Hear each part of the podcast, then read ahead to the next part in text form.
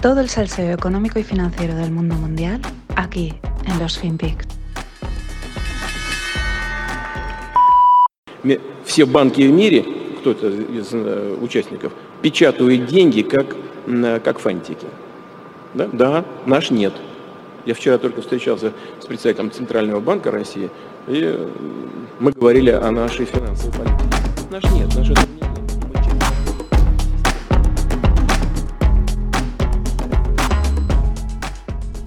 Hola, no financieros. Arrancamos semana. ¿Con quién? Con Vladimir Putin. Eh, bueno, lo habréis reconocido, habréis entendido perfectamente el ruso. Sí ha habido un momento que se entendía, Government Central Bank o algo así ha dicho, ¿no? Y es que hablaba del tema de imprimir dinero. Muy interesante porque dice que, que, bueno, que ellos no están imprimiendo dinero como sus colegas, sus homónimos en otra parte del mundo, pero que al final esto es una economía global que está todo interconectado, ¿no? No matiza más, pero deja entrever como diciendo, eh, aunque no imprimamos dinero, eh, nos afecta lo que están haciendo los otros y en un momento dado, eh, pues nos podemos ver también en, lo que pueda suceder. También el apunto divertido es que dice que se reunió con el gobernador del Banco Central de Rusia para discutir la política monetaria. Yo no tengo ninguna duda que tuvo que ser una discusión, un debate así transparente de tú a tú. A ver, ¿qué opinas tal? Seguro, ¿no? O sea, sin ninguna imposición, al más puro estilo de Putin.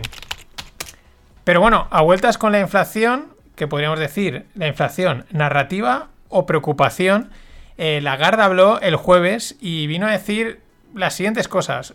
Mucho, mucha atención al juego, al juego comunicativo. Ella es una política y se nota. Fijaros, dice, la eurozona se está recuperando fuertemente. Vale. Dice, la inflación está subiendo por la energía y porque la demanda supera la oferta. Los altos costes de la energía pueden reducir el poder de compra. Vale, o sea, está dando ahí. Ahora, bueno, que es que sí, que, que si sigue subiendo la energía, pues eh, ahí indirectamente, sutilmente, el poder de compra, ¿no? Qué manera tan sutil de decir la inflación, ¿no? Que, que los, que las cosas cuesten más dinero, ¿no? Luego también dice, el Banco Central Europeo anticipa un alto crecimiento de la inflación este año. Yo le digo, Cristina, que, que quedan dos meses. O sea, que este año parece que sea, quedan dos meses. O sea, nada.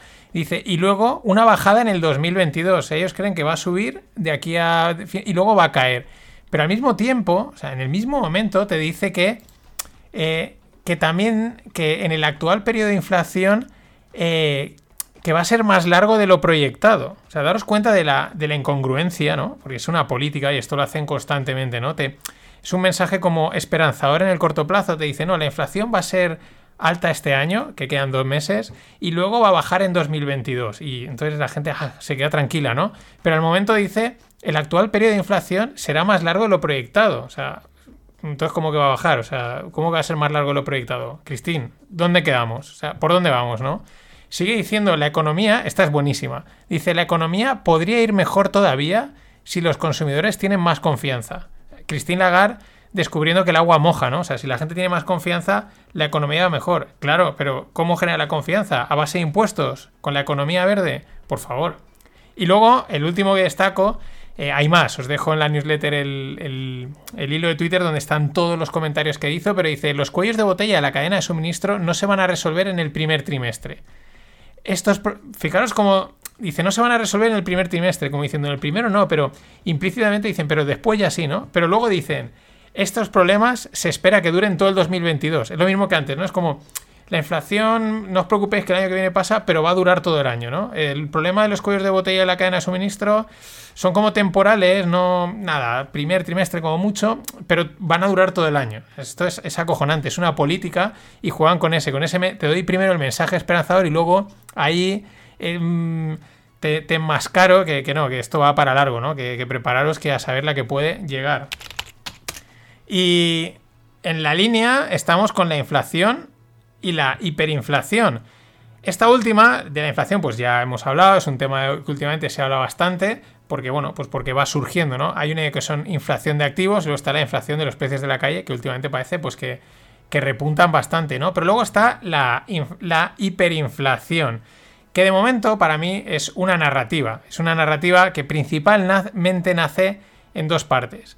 Eh, los economistas que hacen una traspolación del mundo de, de Weimar, de cuando en, en- además es correcta, de, de cuando en Alemania pues se disparó la inflación de una manera loca, porque imprimieron dinero, una situación entre guerras, bueno, una auténtica locura y claro, como se está imprimiendo tanto dinero, eh, pues se hace la traslación de va a venir la hiperinflación, ¿no?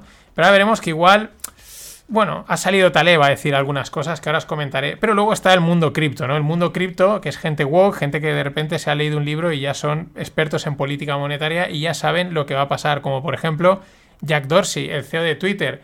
El CEO de Twitter tuiteaba esta semana, o el otro día, perdón, eh, que la hiperinflación is coming, ¿no? La hiperinflación está ya, ¿no? Alguien, porque Twitter, lo bueno de Twitter es que cada vez que tuiteas tienes que pensártelo porque enseguida puede haber alguien que te ponga en tu sitio, ¿no?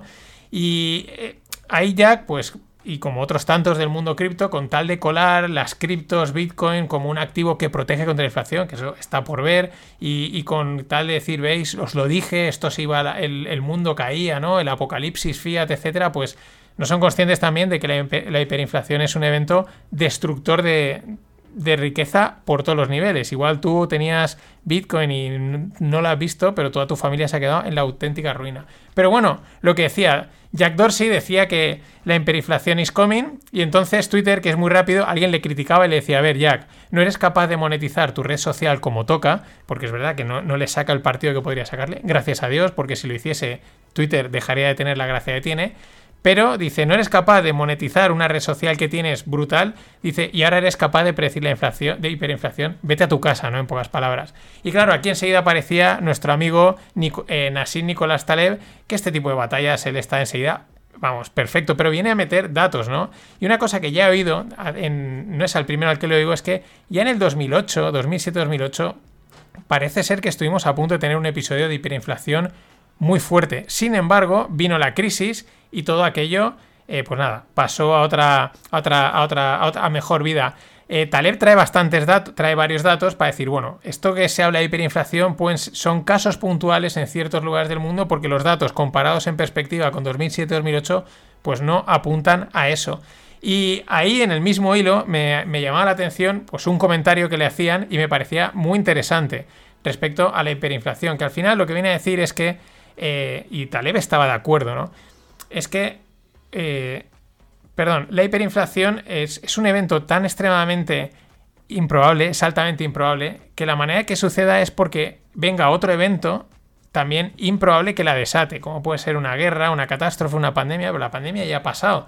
Eh, en definitiva, estás intentando predecir algo que es altamente difícil de predecir.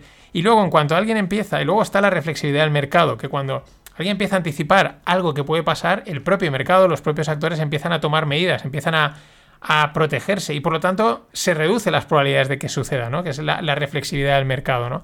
Pero eso es un poco respecto a la perinflación, que últimamente se oye mucho y es algo que yo creo que es, estoy de acuerdo, muy difícil de predecir, altamente improbable. No quiere decir que no vaya a ocurrir, pero vamos, para, es otra narrativa más, a mi juicio, a día de hoy, para vender lo que quieran venderte. Otra cosa es la inflación, que una cosa es inflación y otra cosa es hiperinflación. Habría que ver dónde ponemos la línea.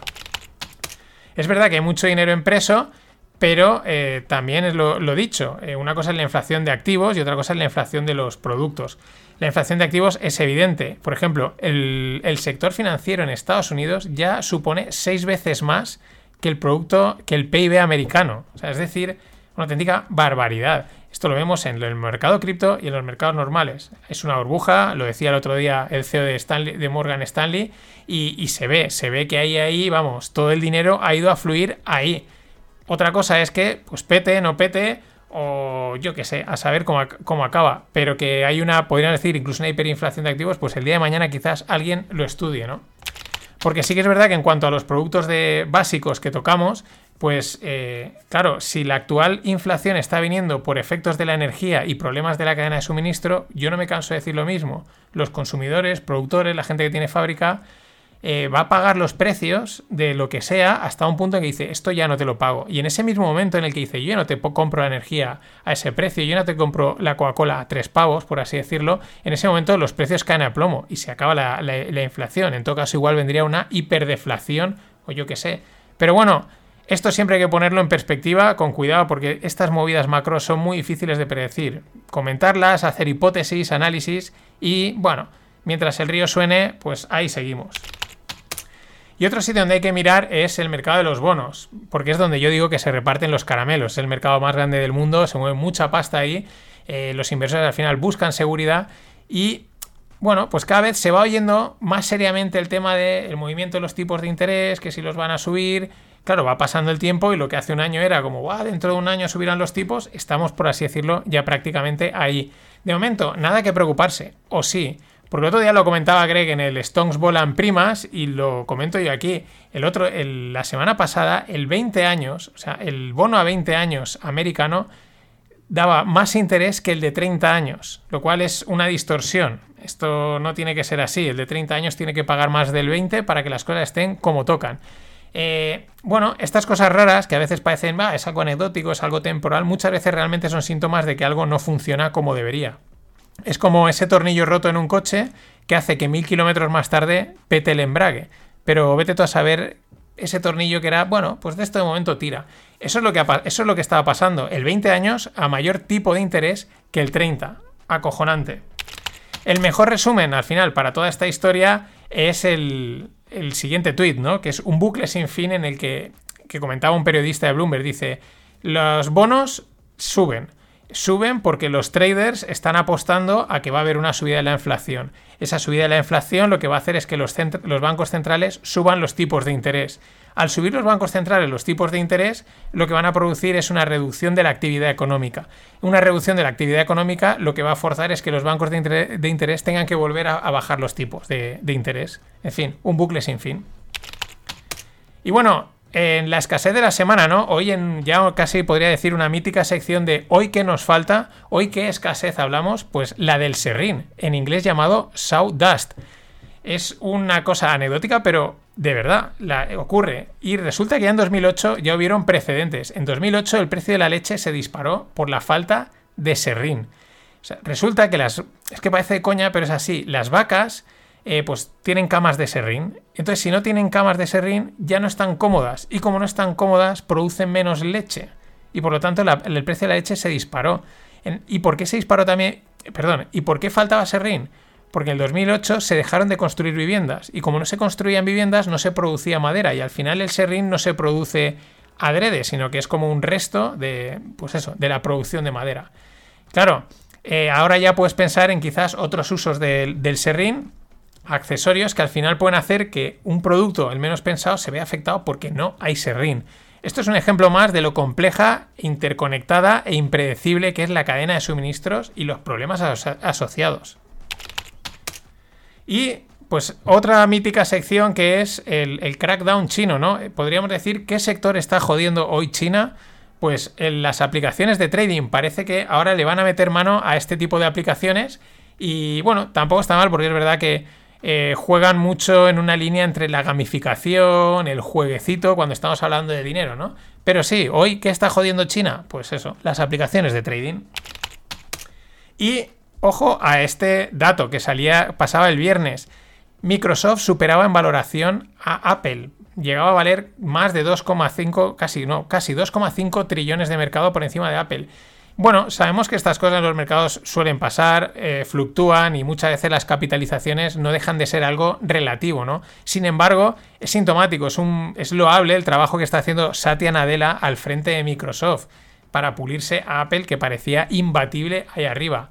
Otro dato, las seis empresas siguientes, es decir, Apple, Microsoft, Google, Amazon, Tesla y Facebook, bueno, Facebook ahora hay que llamarle Meta, eh, capitalizan 10 trillones de dólares, lo mismo que gestiona la grande BlackRock. Y otro detalle puramente anecdótico eh, relacionado son que las FAN ahora son manga, por el cambio de Facebook a Meta, es decir, eso, no es fan, sino que ahora es manga, como los dibujos japoneses. Eh, bueno, también podemos decir mangat acabado en T, ¿no? Casi un poquito de mangar. Eh, ¿Por qué? Porque habría que incluir Tesla. Y hago una fe de ratas. El otro día dije que uno de los que habían aportado dinero era Noé, que era una chica, y no, es Noé. De chico, es nombre de chico. Yo al ver Noé dije, pues es la abreviatura de Noemí. No, no, es un chico. Lo siento, Noé. O Noé, que ya me lío con el acento. Gracias.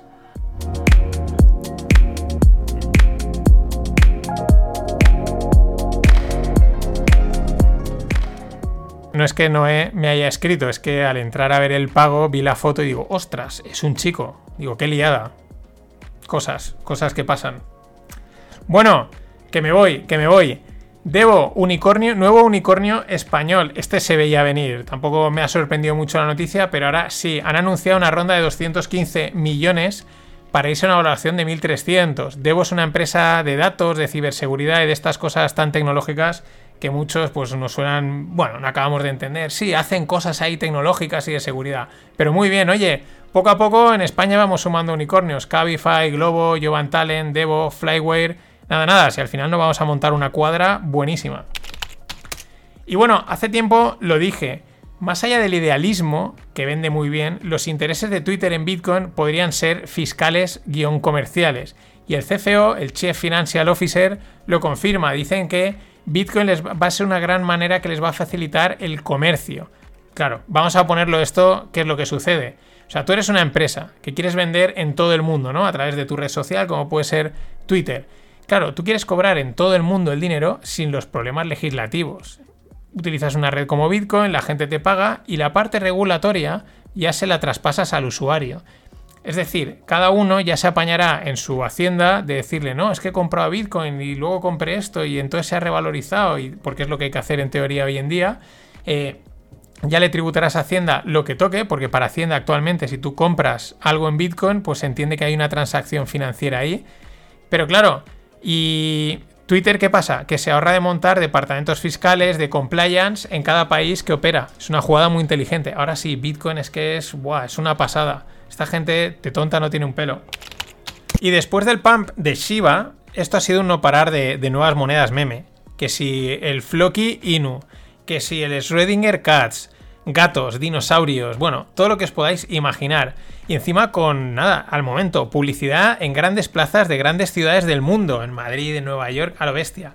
Lo cual a mí me ha hecho pensar, dada la poca diferencia de tiempo, digo, esto tiene que estar organizado. O sea, no puede ser que hayan pampeado Shiba muy rápidamente durante apenas un mes, dos semanas y automáticamente aparecen todas estas memes, lo cual me lleva a pensar eso, es un movimiento coordinado, es decir, pampeamos al perro japonés y acto seguido lanzamos otras monedas, aprovechando que, que, la gente le va a entrar el ansia de yo también quiero comprar una meme que tenga muchos ceros, que suba dos ceros y multiplique por 10 o por 100.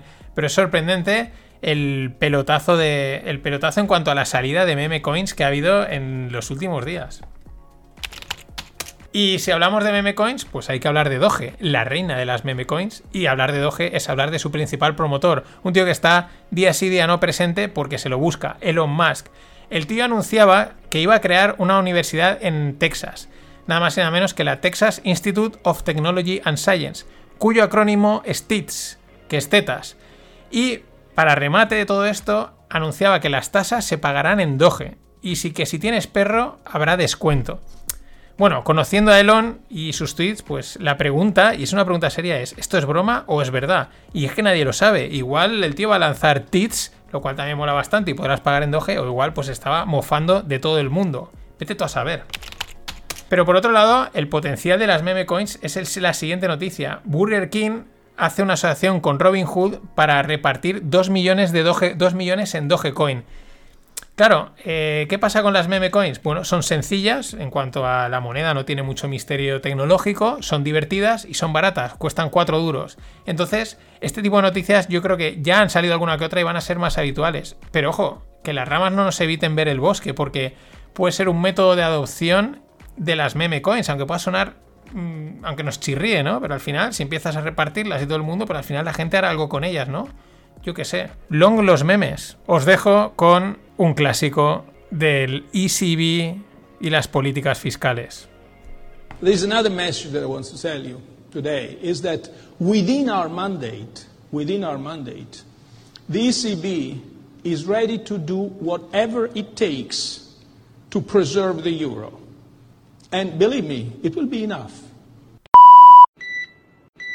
Y la E es la que está ahora absolutamente en boga. Entonces, ¿quién es el que más eh, celo eh, pone en la E a día de hoy? Los inversores. En concreto, eh, algún gran inversor, pues que tienen que, yo cuando trabajaba en un banco antiguamente, pues nos decían que, había que escoger un, un, y, entonces pues hablar todo el rato de ese theme para distraer la atención respecto de otras cosas. ¿no? Entonces, pues hay algunos de los grandísimos inversores hoy en día han cogido como theme el environmental y están todo el día hablando de eso porque, coño, eh, es difícil de justificar en algunos casos que si una señora de Wisconsin ha puesto 100 pavos en Merlín y yo le pago dividendo cuatro y medio, él se quede de comisión por gestionarle su 100, uno y medio, que es el 33% de mi dividendo. Entonces, Claro, eh, eso como crea alguna pequeña disfunción, pues el tío tiene que hacer creer a la señora de Wisconsin que está, pero que está haciendo un gran esfuerzo por salvar el planeta, porque si no, si no, no le cobraría uno y medio, cobraría menos, pero, pero por salvar el planeta, uno y medio. Entonces, eh, eso hace que algunos de nuestros inversores pues estén especialmente cerriles ahora con el tema de la E y esto es una tendencia de toda la industria. Tú, delante de ese tipo de manifestaciones, tiene cero eh, sentido ponerte y decir, hombre, no, estamos pasando, estáis un poco locos, pero qué tontería, si esto tampoco es para tanto, porque te pasa la manifestación por encima y te dejan el suelo pegado como un chicle. Con lo cual, lo que tienes que hacer es decir, pues venga, pues yo también a la manifestación, ¿qué queréis? Environmental, pero si yo soy de pueblo, environmental lo que queráis, ¿qué queréis? Que autoconsumo, más autoconsumo que nadie, voy a generar más que Iberdrola. Eh, ¿Qué queréis? Eh, que reducción de, emisiones, reducción de emisiones, las que yo puedo eh, reducir, porque claro, la gente se olvida de que el 99% de mis consumos en el portfolio son consumos de mis clientes.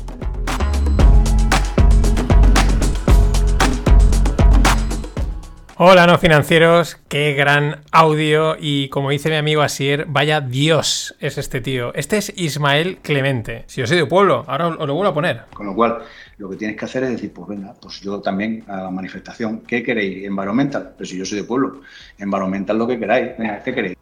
Un auténtico Dios, un auténtico Dios. Ismael Clemente es el CEO de Merlin, la, la cotizada del IBEX dedicada al sector inmobiliario y es un grande no solo por lo que dice, sino porque es verdad que es uno de los grandes ejecutivos de este país y es un tío, como veis, llano y directo. Es de pueblo, sí, sí, es de Valencia de Monbuey en Badajoz. Y, y bueno, este corte ya es imprescindible, pasa a la biblioteca de los que voy poniendo habitualmente, pero también es que me parece, en nada, en dos minutitos, tenéis explicada la industria financiera en la parte más comercial y también podemos entender pues todas las narrativas y todos los rollos que cuentan y, el, y la E, ¿no? Que molaba la E. Yo al principio decía la E, environmental. Y además me mola, por hay que decirlo en castellano, environmental, ¿no? Environmental, no, environmental. Si yo soy de pueblo, vaya auténtico Dios. O sea, es que esto, esto es una clase magistral de cómo hay que... Eh, pues, pues eso, de, para, para los retailers, ¿no? Y, vaya crack, es que no, hay más palabras, no hay más palabras para este auténtico crack, si yo sé de pueblo. Bueno, siguiendo con el tema del medio ambiente, el COP, están por ahí en sus historias, eh, las petroleras y el medio ambiente. La semana pasada, estos últimos días, se ponía, mm, se hacía viral un vídeo de un político americano, así negrete, igual lo habéis visto, y el tío hacía una crítica, no me acuerdo si estaba en, el, en un congreso, en un municipio tal, eh, pues sobre todo diciendo que están los políticos dictando eh, cómo tienen que gastar las empresas el dinero, con toda la historia esta de la economía verde, ¿no? De pues tenéis que gastar el dinero aquí, allá, ¿no? Sobre todo especialmente las petroleras, ¿no? Claro, como buen americano, eh, apuntaba que eso era un atentado contra la libertad y que no es nadie, respondiendo a los pilares fundamentales de Estados Unidos, nadie es para decir cómo una empresa tiene que gastar su, gastar su dinero no. O sea, chapó qué importantes son los valores. Parece una tontería, pero es importante tener unos principios, unos valores y ser fiel a ellos. Los Estados Unidos, si no se caen, es por esta mm, fricada que nos puede parecer de, la libertad. Bien, pues es que resulta que con toda esta subida que tenemos tenido del petróleo, recordar que hace nada, un año y pico estaba en negativo, pero con toda esta subida, las empresas se han llenado de pasta, han hecho mucho dinero las empresas petroleras, pero no tienen claro dónde gastar el dinero, tienen todo el dinero parado.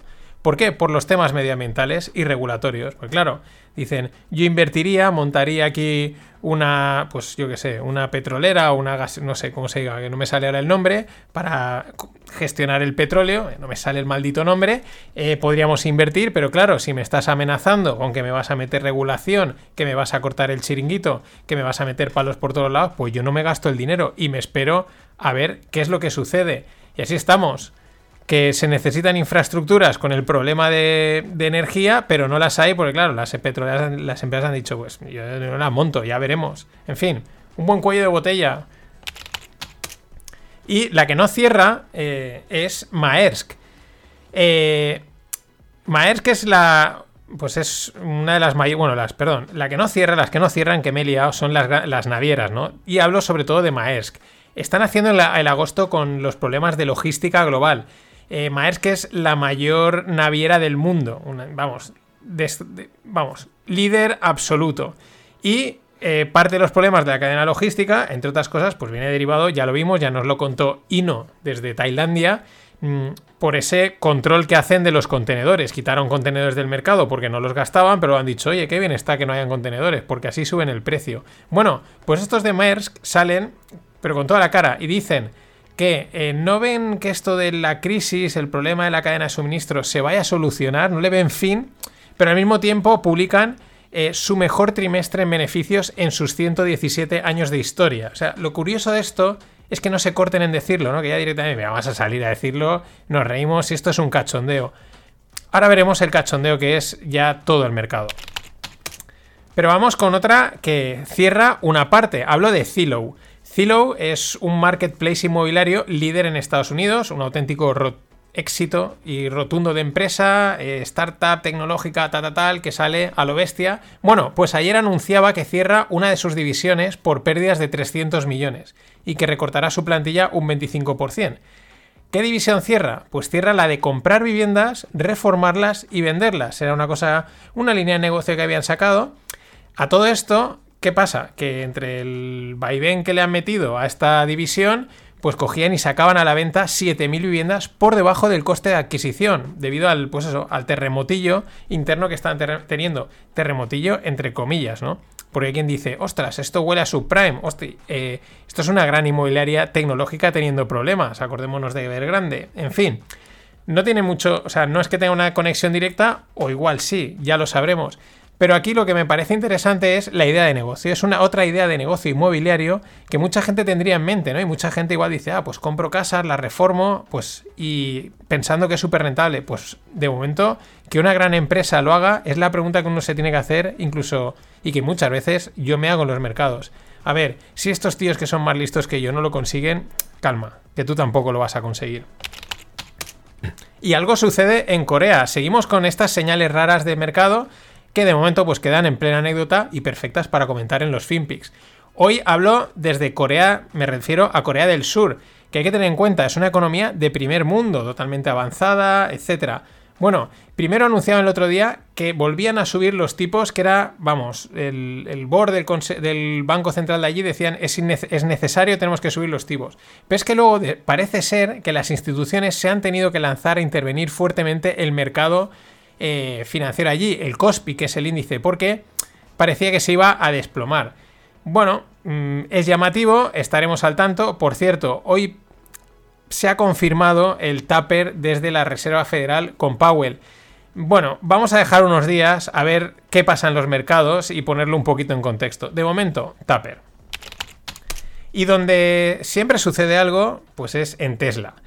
Es que es, es que es de coña. La, semana pasada, acordaros, Hertz anunciaba la adquisición de 100.000 Teslas y automáticamente Tesla se disparaba una vez más. O sea, una- otro disparo más de Tesla al alza. Eh, vale, subía mucho y había el rumor de, bueno, había mucho, mucho movimiento de, de opciones, un posible short squeeze, estilo el de eh, GME. Bueno, pues ahora esta semana ya han pasado unos días, ya ha subido, ha alcanzado el trillón y toda esta historia.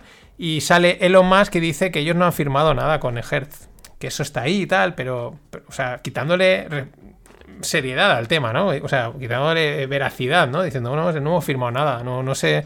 mm, Pero tío, sale a decirlo antes, ¿no? O sea, otro squeeze, eh, vamos, Perdón, es que es de coña, o sea, por eso digo, es, es de coña, ¿no? Como la SEC tarda en intervenir, pues yo creo que la gente se ha tomado el mercado como un cachondeo. Eh, también pasaba ayer el, ticker car, que corresponde a la empresa de coches de alquiler Avis, que todo el mundo conoce, se disparaba un 50% en el día, pero un 50%, o sea, subía verticalmente. Vale, otro squeeze a la saca. Otro más. Esto es un tema que muchos apuntan que es una de las consecuencias de la política de la Fed de suministrar colateral de manera indefinida, que han convertido todos los mercados en un auténtico chiste. O sea, aquí ya vale todo, jajaja, jiji, todo sube hacia arriba. Es una auténtica locura. Es, vamos, mm, es normal que mucha gente estemos diciendo, mira, yo me estoy, lo veo desde fuera porque esto ya no sé, no tiene ningún sentido. Ojo, porque he visto, lo que pasa es que no puedo matizaros aún más porque no lo he investigado suficiente. Comentan, gente está pro de, analizar los mercados como toca, eh, una posible explosión de gamma en Tesla, en la cotización, ¿no? De los coches. Es decir, traduciéndolo, una especie de super squeeze a lo bestia, o sea, una cosa loquísima. El volumen de opciones que se está negociando en Tesla es una auténtica barbaridad. Dicen que sería el caballo de Troya metido en el SP y que reventaría la inversión pasiva. Eh, como os he dicho, he leído un par de hilos, mm, se están generando más, eh, con lo cual esto tengo que investigarlo y entenderlo bien. Y en cuanto lo tenga claro, pues lo traeré y lo, y lo comentaré. Pero lo aviso porque no vaya a ser que esto mañana estalle y, bueno, pues porque estemos al tanto. Y nada, darle las gracias una vez más, porque repite, José Luis Valdez Fernández me invita a una caña y una gilda a tu salud. Gracias de verdad. Vamos con, lo, con el mundo tequi.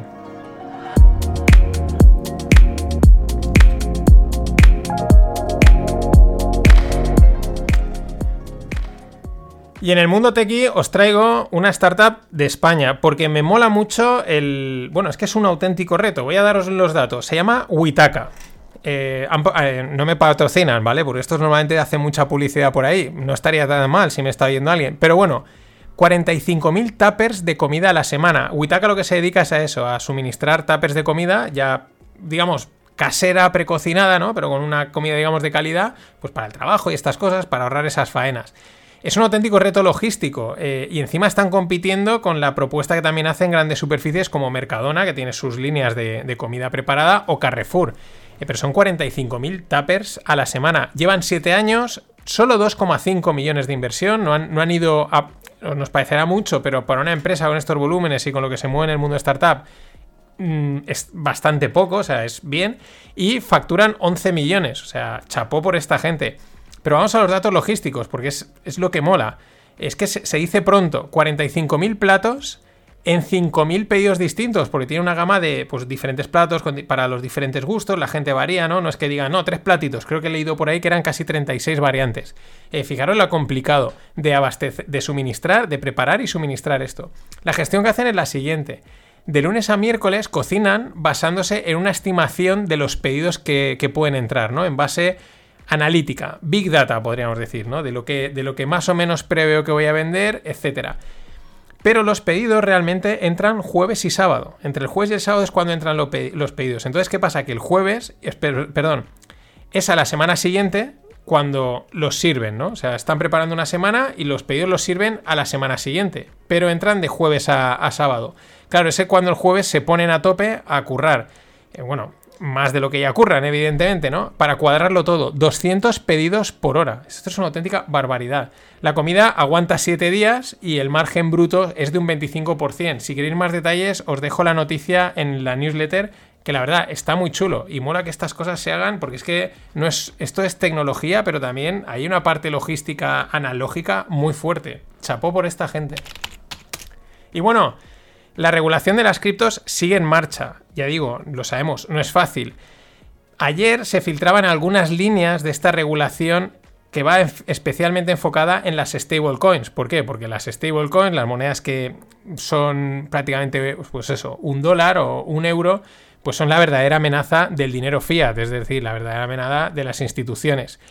Una, y lo curioso es que una de las líneas que propone, y me parece bastante tajante, es que eh, los emisores de stablecoins deben de ser bancos. Esto es meterle un buen filtro, porque los bancos, por mucho que digan, tienen que cumplir muchas regulaciones, muy estricto, y es un buen filtro para que no te llegue cualquiera y te cree su stablecoin al estilo Tether. De hecho, dicen que esto puede ir muy. puede estar muy fundamentado en el tema de Tether.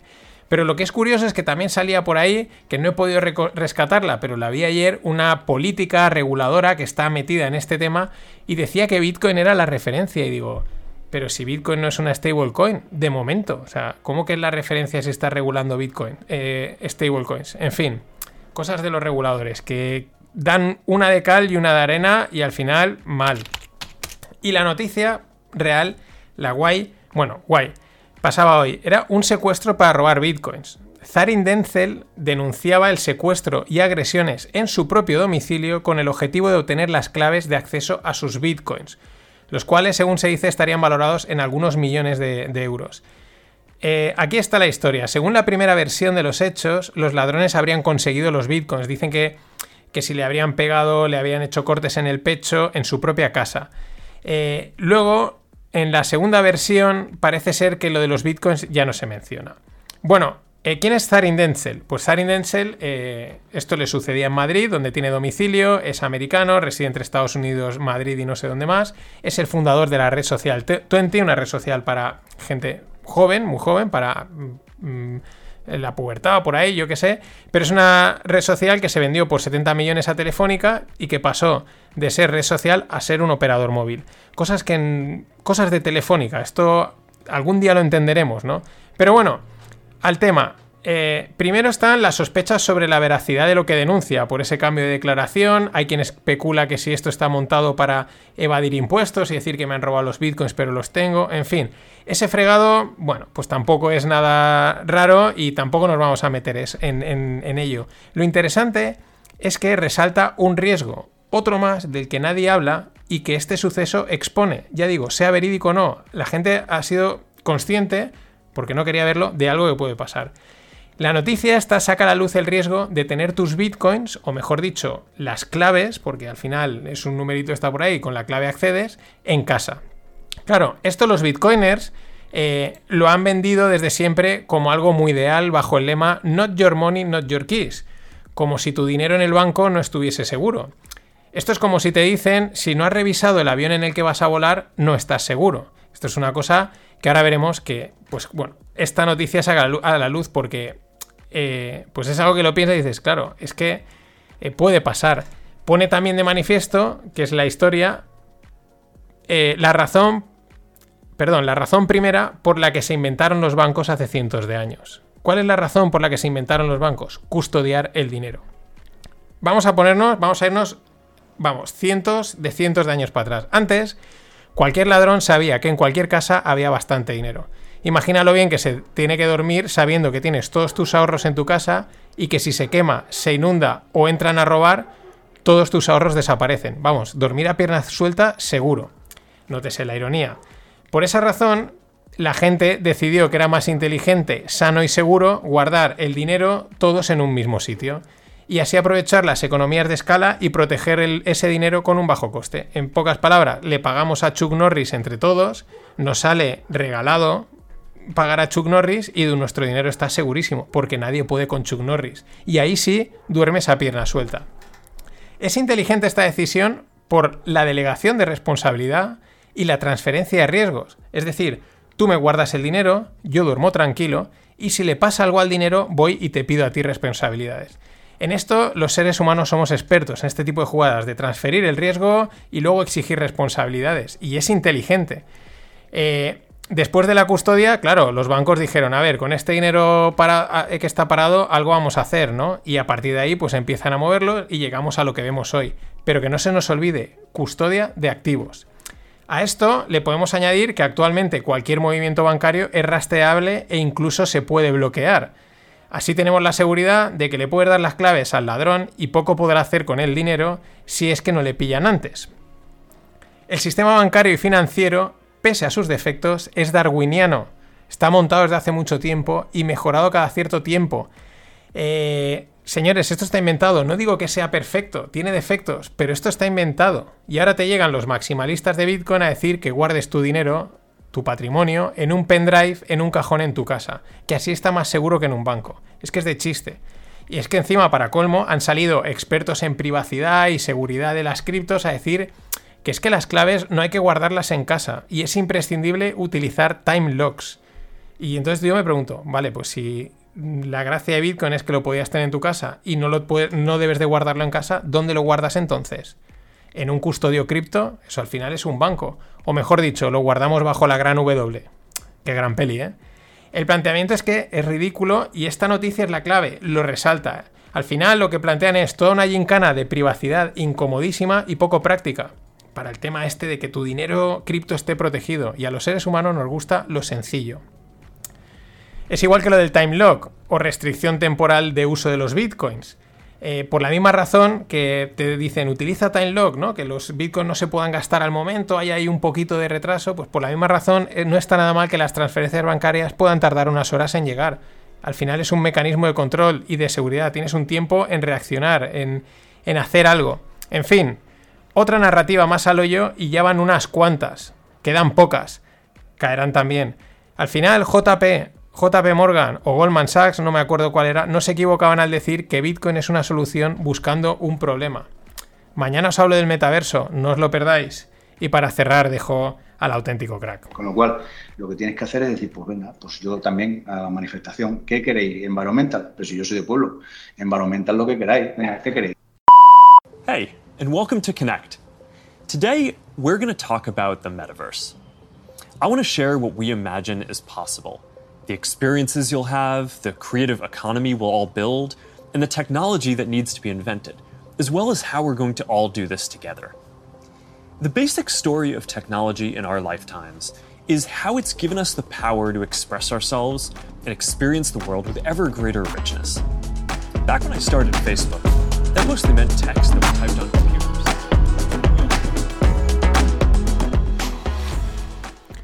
Hola, no financieros. Vamos con un podcast dedicado al metaverso. Este que hoy será Mark Zuckerberg en la presentación que hicieron la semana pasada.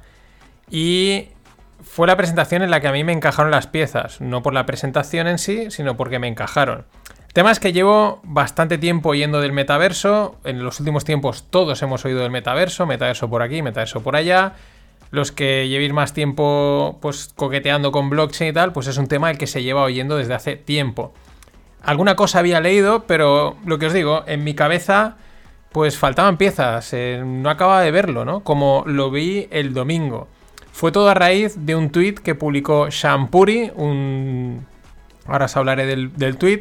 Pues bueno, un tío del mundo este de Silicon Valley y tal. Es un hilo que está muy bien de leer. Y luego la presentación de Mark Zuckerberg, que es este comienzo, es una hora y media y la que recomiendo bastante ver. Ya sé que Mark no transmite, no es muy empático, es un poco soso, cara sepia, eh, un poquito androide y todo eso, pero la verdad creo que esta presentación tiene ideas y cosas muy interesantes. Me la trae de repente, me levanté el domingo, no, me llegó, lo vi por Twitter y dije, pues la voy a ver. Y pues las cosas me hicieron clic en la cabeza. Y ya digo, no es que a lo mejor la presentación es una presentación de estar flipando constantemente, tiene algunas ideas interesantes y ya digo, a mí me encajaron todo.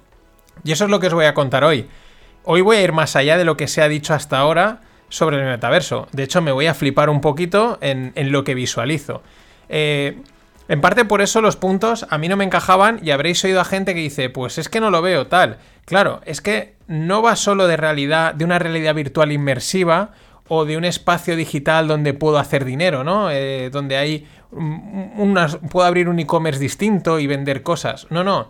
Es, hay que ir más allá de todo esto que se dice. Hay que hacer un esfuerzo y fliparse, visualizar un poco más y conectar los puntos porque ya existen cosas que podríamos denominar metaverso.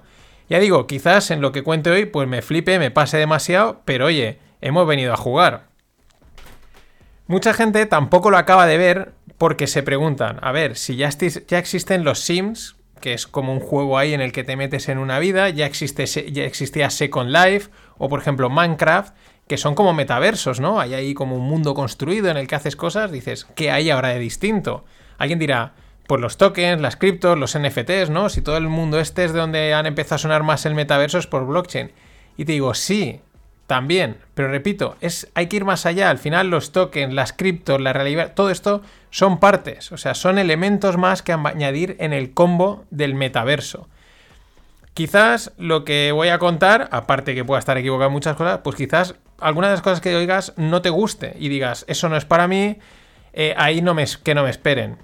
Vale, vale, pero créeme que si lo consigues ver, salvo hecatombe, te darás cuenta que es inevitable. Vamos hacia ello y lo peor, desde hace tiempo. Ahora luego lo explicaré.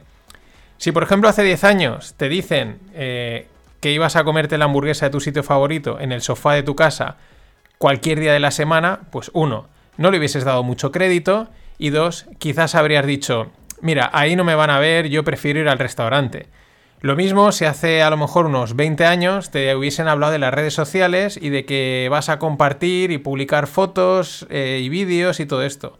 Hubieses dicho algo muy parecido. Y sin embargo, hoy tú y yo y cualquier persona está sentado en el sofá con un móvil en la mano, entrando en Instagram, la hamburguesa en la otra y viendo Netflix en la tele. Somos seres sociales y, y nos gusta la comodidad y al mismo tiempo las cosas que combinan tecnología, seguridad y comodidad eh, y una buena usabilidad es raro que no funcionen, es raro que no nos atrapen, ¿no? Estos puntos psicológicos que os he comentado eh, son clave y, el y la clave que lo que yo veo es que el metaverso también los incorpora y los integra. Igual que hizo Apple cuando sacó el iPhone, hace, va a hacer el metaverso. ¿Qué hizo Apple?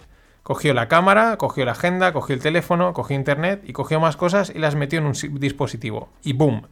El metaverso es la integración de muchas cosas, de muchos puntos, de muchas herramientas, eh, servicios, como lo queramos ver, que ya existen, que tenemos a nuestro alrededor, pero que ahora aún no están conectadas en un único espacio. El tweet que os decía de Shaim Puri, eh, ya digo, es un hilo cortito, no es de estos largos, 4 o 5 tweets, muy interesante. Pero el tweet que me llamó la atención, el que empezó a hacerme clic, es en el que dice, el metaverso es el momento en el tiempo donde nuestra vida digital empieza a valer más que nuestra vida física. Y cuando dice valer más, no es simplemente económica, es a nivel de experiencia. Ahora luego veremos que yo no solo no es digital mejor que físico, ni físico mejor que digital, es incluso un mix de ambos. Y también dice Shampuri, dice, ojo, que esto no es un cambio de la noche a la mañana. No, no, ni es una invención estilo Steve Jobs. No, dice, es un cambio gradual que lleva sucediendo desde hace 20 años.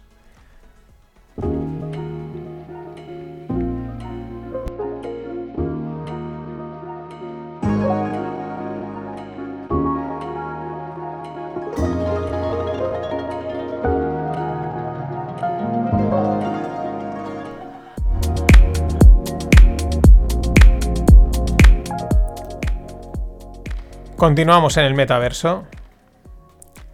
En el proto-metaverso. Shan dice que el cambio lleva sucediendo desde hace 20 años. Y tiene razón. Piénsalo. Empecemos con lo fácil. Jugar a un videojuego es entrar en un metaverso.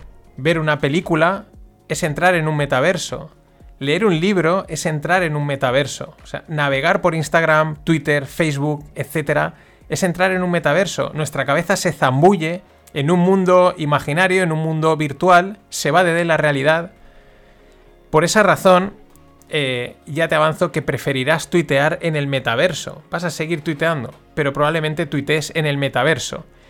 Eh, todo esto que he comentado son lo que decía, son puntos que aún no están interconectados, son proto-metaversos o metaversos versión beta. Es decir, experiencias sin conectar, experiencias que están limitadas, pues o bien a nuestra imaginación, a nuestra visión, lo, lo que leemos o a nuestro oído. Yo creo que el metaverso, uniendo todos estos puntos, va a ser ese espacio donde todo esto se integra. O sea, y va a ser un lugar virtual o físico o una mezcla de ambos. Y la experiencia de ver Netflix, tuitear, comprar, va a ser, se va a ver amplificada. Y como dice Sean Puri, eh, va a empezar a tener más valor que actualmente. Y repito, valor como experiencia. Y si tiene valor como experiencia, tiene valor económico. Sí, se va a poder hacer dinero en el metaverso, se va a poder hacer cosas, pero la clave es un paso más. Va a ser una experiencia amplificada. Y no es que sea la realidad virtual, es que a veces será la realidad aumentada o una mezcla de ambos. Por eso preferirás ver Netflix en el, en el metaverso. Vamos con los dispositivos. Los dispositivos, desde mi punto de vista, son la clave. El dispositivo, pues los gadgets, los devices, ¿no? Un móvil es un dispositivo, pero no creo que vayan a ser móviles. Son la clave, ¿por qué? Porque son la puerta de entrada y salida al metaverso, como en las historias estas fantásticas en las que hay unas puertas que te dan acceso a otro mundo. Al final vas a necesitar ese dispositivo para acceder. Son los que van a hacer que el mundo virtual se vuelva físico y que el mundo físico se vuelva virtual o un mix repito, amplificando esa experiencia eh, digital o física en cada uno, o mejorándolos, o fusionándolos. Preferirás ir a hacer running al metaverso. Ahora os lo explicaré, no os preocupéis. Eh, no creo que vayan a ser unos cascos aparatosos como todos tenemos en mente, ¿no? Estas imágenes de cascos grandes, tal, etcétera, eh, que molestan y esas cosas. No, no, de hecho en la propia presentación de Meta eh, o Facebook, por cierto, que me ha pasado mi amigo Greg, y Meta en hebreo significa muerto. Estas curiosidades, ojo. Pero bueno, en la presentación de Meta, Mark Zuckerberg ya apunta que, eh, que trabajan en conseguir dispositivos ligeros y cómodos. De hecho, anuncian que de momento han llegado a un acuerdo con Ray-Ban. Y son una Ray-Ban que te pones, una Ray-Ban como cualquiera que puedes ver por la calle. Y pues ves Instagram y tal, con una experiencia muy limitada, sigue siendo limitada, pero ya empiezan a dar una, una pista de hacia dónde van. Sí que estoy de acuerdo en que probablemente el dispositivo más lógico es que sean las gafas, nada de super cascos, quizás más adelante, pues como en Black Mirror, pues sean implantes o vete tú a saber qué historia, ¿no? Porque hemos visto también estas gafas que te transmiten el sonido a través de los... Mm, de los huesos que están detrás de la oreja, a saber a dónde vamos a llegar. Pero la clave es que a día de hoy hace falta ese dispositivo. Igual que llevas el móvil en el bolsillo, por fliparme, pues llevarás las gafas colgando, como las lleva cualquier persona. Gafas normales, gafas de sol, con, e, con clase, con estilo. Nada de fricadas Google Glass. Te pones las gafas, estás dentro. Te las quitas, estás fuera. Preferirás llevar las gafas puestas. Desde que me hizo clic esto, eh, no. Mm, empiezo a ver los móviles y las teles y los monitores como algo anticuado. Quizás por eso mucha gente tampoco veía el metaverso, porque dice, oye, pues para acceder desde el móvil o desde el ordenador a, un espacio virtual o a alguna cosa, ¿no? Pues que es, que eso ya lo estoy haciendo, ¿no? Aquí, eh, ¿qué me falta? Repito, es que no es simplemente una realidad virtual inmersiva o una realidad aumentada, es un mix de todo esto, es, es potenciado al máximo nivel. Eh, también los veo anticuados, móviles, eh, teles y monitores, ya digo, es no sé, digo, ¿qué puede acabar con esto? Pues el metaverso. Eh, porque desde el dispositivo, desde este dispositivo, desde estas gafas, lo que sea, lo harás todo, moviendo la mirada y moviendo los dedos. Moviendo los dedos lo digo porque en la presentación de Facebook eh, enseñan un prototipo de pulsera que la llevas en la mano y el tío moviendo los dedos va navegando, haciendo clic y escribiendo. Eh, es decir, al final es una especie de multipantalla mucho más cómodo, mucho más fácil y mucho más inmersivo. Eh, piénsalo, pues cuando ahora estamos en Twitter o en Instagram y te quieres ir a WhatsApp, tienes que salir, entrar, ¿no? No es una experiencia realmente cómoda. Eh, ahora van a salir los móviles de doble pantalla porque intentan dar esa multifuncionalidad, ¿no? Pero la gracia de, de este tipo de dispositivos es que en el metaverso Mm, lo ves todo en el mismo lugar, te puedes mover, ¿no? Pues con el cambio de mirada, con la mano, ir, volver, es una experiencia mucho mejor. Y ya digo, no es simplemente la inmersión. Vamos con algunas visiones que, del metaverso, ¿no? Con algunas flipadas, si no es que he soltado ahí alguna que otra. En la presentación de Facebook dan algunas ideas, algunas ideas que están bastante bien de lo que se va a poder hacer. Aún así se quedan cortos. No sé si por prudencia o porque no las ven. Yo creo que es por prudencia y por no asustar. Yo igual os asusto un poco. Ya os he asustado algo. En Blade Runner 2049 también. Curiosamente, el domingo por la mañana veía lo de Facebook y por la noche decidí ver Blade Runner. No por nada, sino porque decidí verla. Y cuando estaba viendo, dije, ostras, esto es lo que he estado empezando a visualizar. Me llamó la atención que es curioso que esta película que sacaron en 2017 y cuando salió todo, a todos nos parecía ciencia ficción, pero cuando empiezas a ver el metaverso hay algunas cosas que empiezas a decir, hosti, que esto viene con el metaverso, el metaverso. Hasta aquí lo que he explicado es cómo el, metaverso mejora el Internet actual, lo digital de hoy en día. Pero vayamos al plano físico, que es la flipada. Eh, tenemos una pista y es la realidad aumentada. Vamos a imaginar, vas a ir a correr o vas a correr, siempre hacer la misma ruta. El dispositivo, bien hoy en día un móvil o las gafas, digamos, eh, rastrean tu posición perfectamente y tienen todo mapeado a través del GPS y a través de Google Earth, Google Maps. Es decir, te pueden guiar sin que te tropieces con una farola, con un bache o con cualquier historia. La pregunta es, ¿por qué ver siempre lo mismo? ¿Por qué hacer siempre la misma ruta y ver las mismas calles, los mismos árboles, las mismas cosas? ¿Por qué no modificarla cuando quieras? Desde mi punto de vista entrarás al metaverso y mejorarás la realidad.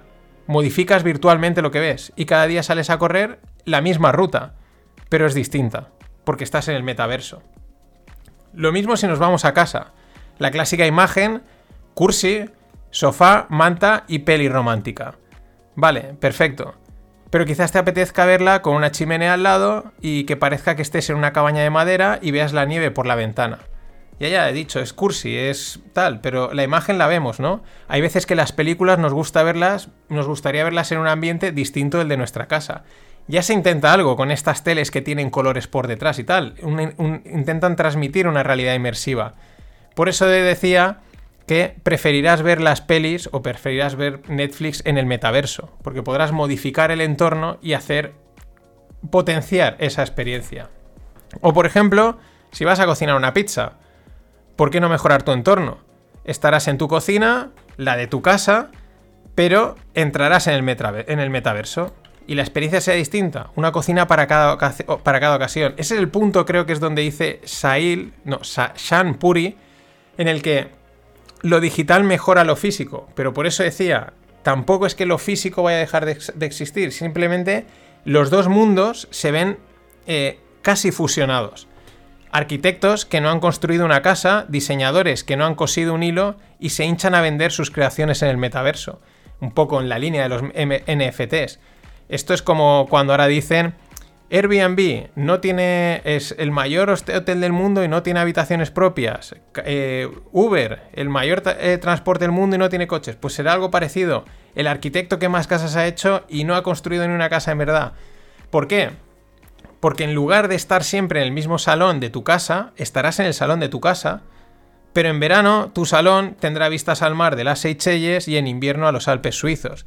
Y repito, nos puede parecer raro, nos puede parecer chocante, flipante, pero díselo o a gente que diga, yo es que, ¿qué? Voy a cambiarme casa cada dos por tres, si es ponerme estas gafitas, estos cascos, y todo mi alrededor cambia. Es un cambio bastante fuerte, y yo creo que va a llegar. Pagarás porque te diseñen ese, espacio, porque invitarás a tus colegas a tener cervezas virtuales y tendrás NFTs colgados en la pared donde lucirlos. De hecho, en pandemia hemos hecho deporte online, cervezas virtuales y teletrabajo. No han estado mal, mejor de lo que hubiéramos imaginado, pero aún así como que faltaba algo, ¿no? Faltaba una parte. Mm, sí, pero no. O sea, bien, mejor de lo que pensábamos, pero tal. Eh, ahí es donde estoy convencido que ese algo es lo que trae el metaverso. Ahora lo vamos a ver. Porque hasta ahora lo que hemos visto son espacios eh, y avatares de estética muy infantil, ¿no? Lo que, lo que hemos visto por ahí en vídeos y tal, pues todo muy poco realista, mucho dibujito, mucho colorín. Por eso también cuesta ver el metaverso. Es demasiado ficticio, es demasiado de juego. Sin embargo, los renders que se hacen en arquitectura y muchos videojuegos ya ofrecen paisajes con un nivel de realismo asombroso, o un nivel brutal. Incluso muchas televisiones y cámaras emiten mejores colores que los que verás en la realidad. Igual el Coliseo de Roma en, en directo te decepciona y prefieres verlo a través de un filtro. Es heavy, pero es que ya casi eso está pasando. Por otro lado, eh, tendremos distintos avatares, uno para cada momento. Y además de los que he dicho, pues infantiles, divertidos, de estética virtual, pues para jugar al juego, para entrar en Twitter, para el cachondeo, tendremos una réplica real de nosotros para el trabajo o para los eventos que queramos. De hecho, en la presentación de Facebook muestran uno, muestran un avatar completamente real de una persona sin ninguna historia, sin ningún jueguecito y tal. Es que parece una persona. Como estos vídeos fake que les cambian la cara, pero sin ser fake, sino utilizándolos por, por, porque sí, porque lo has decidido tú. Lo mejor, se acabaron las papadas, se acabaron las ojeras, adiós al maquillaje. Y es que esto ya sucede. ¿Recuerdas a alguna chica subir una foto suya sin filtro en Instagram en los últimos tiempos? No, no. Tienes todas las estéticas, todos los cambios a golpe de clic. Ocultar inseguridades. Preferirás mostrarte en el metaverso. Hasta ahora eh, tenemos visión y sonido. Sí, sí, un buen sonido envolvente ya nos transporta a mil sitios. Os recomiendo oír algunos podcasts, como por ejemplo el de la esfera, en el que solo yendo estás allí. Si le incorporamos la visión, ya ni qué decir, ya lo hemos experimentado, cines, pantallas, etcétera, ¿no? Inmersión. Pero queda aún la última barrera, el tacto, el olfato y la temperatura, para conseguir replicar perfectamente en cualquier espacio, cualquier lugar del mundo. Antes he dicho que verás las Seychelles como si estuvieras allí. Y pensarás, bien, pero no es como estar allí. Es verdad, hoy. Ahora piensa, los sentidos son impulsos eléctricos. Seguro que los van a conseguir replicar. De hecho, ya hay ropa inteligente, que vibra o que transmite calor. Desde mi punto de vista, es cuestión de tiempo que el mundo digital se pueda sentir a unos niveles en los que, como avanza Shan, el metaverso tenga más valor que el mundo físico. De hecho, esta semana encontraba una noticia en la que hablaban de piel robótica sensitiva que podría formar parte del metaverso. Me flipo. Igual es un neopreno que te pones o es el pijama que te pones a llegar a casa, pero que te hace sentir cosas, sensaciones, porque son impulsos eléctricos. Y por lo tanto, pues igual puedes llegar a sentir el aire o el frío y la experiencia es ya que te cagas. Y digo, y dices, es que no lo veo, ya, pero somos cómodos, no puedes viajar a todos los sitios, no puedes probarlo todo. Y al final, eso pesa. ¿Quién será? ¿Quién es el que va a petarlo con el metaverso? Pues no lo sé. Facebook, o mejor dicho, Meta, ha dado un paso al frente. Han sido valientes y es lo que tienen que hacer. Esto es así. Y ole por este paso, aunque Mark Zuckerberg sea como es. Pero esta misma semana Microsoft también anunciaba su metaverso y puntualizaban que va a tener PowerPoint. No sé si en un plano de coña o qué, pero que va a tener PowerPoint. Enfocado más a la parte de trabajo. Por su parte, Apple mostraba avances en su dispositivo de realidad virtual y otras empresas de la misma forma. El metaverso, pues yo creo que no será monopolio de ninguna empresa, igual que no lo es Internet. Bueno, casi. Si pensamos en Google, ya hay dudas. Serán espacios, serán lugares, servicios o metaversos interconectados. Eh, por eso dice Zuckerberg que es la evolución de Internet. Es, es Internet, pero desde mi punto de vista, amplificado, expandido, inmersivo, como lo quieras ver. Ya digo, no sé si será Apple, si será Facebook, si será Microsoft, si será Decentraland o algunos chavales ahora mismo desde un garaje. Lo que veo claro es que hacer el software lo pueden hacer muchos. Ahora, hacer software más hardware, más muchas otras cosas, es decir, montar un ecosistema a día de hoy, creo que pocos lo pueden hacer. Pero bueno, ya veremos. Por último, ¿Por qué creo que va a funcionar? Porque somos seres sociales, muy sociales. Por eso han triunfado las redes sociales, porque nos permite cotillear, contactar, etc. Además, nos gusta lo cómodo y lo seguro. Somos aversos al riesgo. Y si además le añadimos una capa de tecnología que nos hace sentir avanzados, muy tequis, pues ya te cagas. Y todo eso viene integrado en el metaverso. Es la revolución tecnológica que estamos viviendo desde hace años, pero amplificada a un nivel superior. Es lo que decíamos, las redes sociales, Netflix, los videojuegos, Amazon, el Globo, yo qué sé, mil historias, las cervezas virtuales, el teletrabajo, todo en un mismo espacio integrado. De hecho, ya casi lo está.